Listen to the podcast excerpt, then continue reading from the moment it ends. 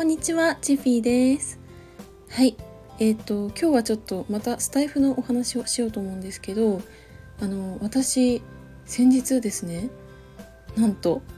あのおすすめに乗ることができました。いやなんかこれ結構びっくりしたんですけど、私あの結構いろんなジャンルのおすすめを見てそこであのラジオ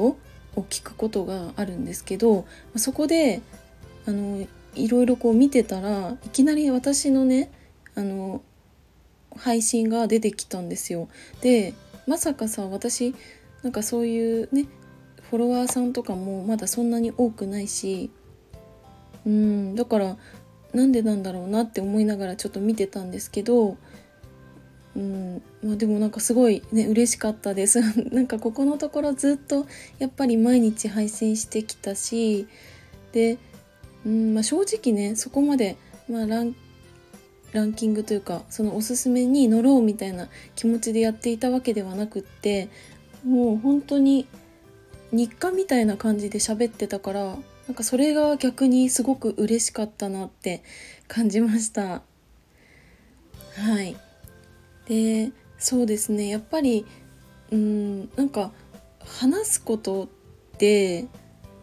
意外と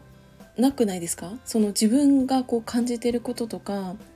思ったことを言葉にするっていう場所って考えてみたらそんなにないって思うんですよね。で私はあの副業とかお小遣い稼ぎとかやってるからそんなのさあの会社の人とかさ家族とかさ、少ない友達とかに話してもさはってなるんですよだからあんまりそのうん、副業とかで感じたこととか失敗談とかもそうなんですけどそういうのを語る場所がねやっぱりないからこそこういう場所で喋れるのってすごくいいなって思いました。はいというわけで今日はかなり短いんですけど ちょっと嬉しかったのでスタイフのあのお話について語ってみました。